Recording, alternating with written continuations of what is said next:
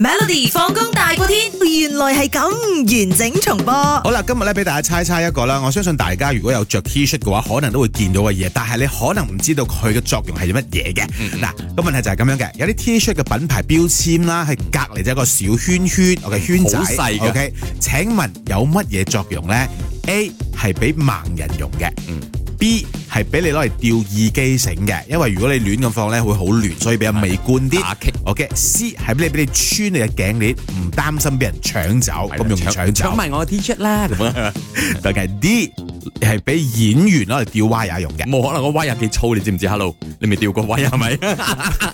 嗰個窿仔邊度入到啊？個窿仔係俾你勾噶嘛，勾唔到。噶，你勾完衫都爛咗啦。你唔知答案係乜嘢？等陣話你揭曉。嗱？好多朋友 WhatsApp 入嚟咧，都係俾盲人用喎，佢哋揀 A 喎。 OK，你揀咩咧？我好似揀 B 啊，頭先。係啦可唔可以你轉㗎？唔得，你揀咗俾吊耳機繩噶嘛係啦，。呢咁個樣呢個有邏輯啊嘛。係啦，嗱，咁相信咧，如果大家誒可以去留意翻啲日本品牌嘅 T-shirt 啦，可特別能係你會見到腰嗰個啦啊係啦，比較見到呢一個小窿仔嘅咁樣。嗱，當然呢一個咁樣嘅文章咧，喺邊度發起呢？我就喺網上咧就見到嘅，有好多人問佢話：，誒，究竟係乜嘢咧？咁啲人嚟猜啦，係嘛嗯？嗰個咪耳機繩誒耳機窿嚟㗎咯，耳機窿仔係咯就可以俾耳機插過去啦嘛，先唔可以誒露出得比較美觀啲啦啊咁樣啊。有啲人講唔係喎，可以放鎖匙嘅喎，因啊為驚你掉，俾你掉鎖匙驚唔冇見啊必要啊嘛，喺後咁邊樣㗎啦。咁然之後咧又講，誒、哎冇記錯嘅話係俾你吊金鏈嘅，因為俾人搶啦嘛咁樣。仲有一個人講，你買到演員專用㗎，通常咧佢哋吊 Y 嘅時候着呢啲衫嘅，你攞翻去同店員換啦，買錯咗啦咁 咁多樣。演員買嗰件衫，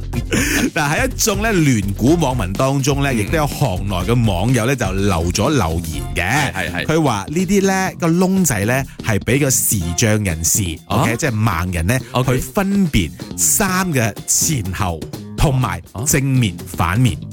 OK，但係係冇啦個牌子個 label 摸唔到咩？嗯，我唔知啦，呢個可能專登出嚟可能佢哋啊係啦，個有啲嘢係專貨佢哋，哦佢佢有意思喺嗰度啊嘛， OK 所以咧有啲人講哦，長知識啦，係喎，即係着衫嘅時候摸到啊！你睇我呢件衫係咪好大個扣嘅喎？嗯係咪呢個㗎嚇？好大個都都唔係啦，嗬。睇先，睇下先。誒唔係呢個呢個太係大一咗啊個你我而家嘅嚟嘅，你你呢唔係個得冇出冇邊個呢個啊窿，呢個你誒唔係啦即即係中國貨冇嘅。應該有碌個窿仔係咪你講？ 啱我喺度你講嘢。每逢星期一至五傍晚四點到八點，有 William 新偉廉同埋 Nicholas 雍舒偉陪你 Melody 放工大過天，陪你開心快樂閃閃閃。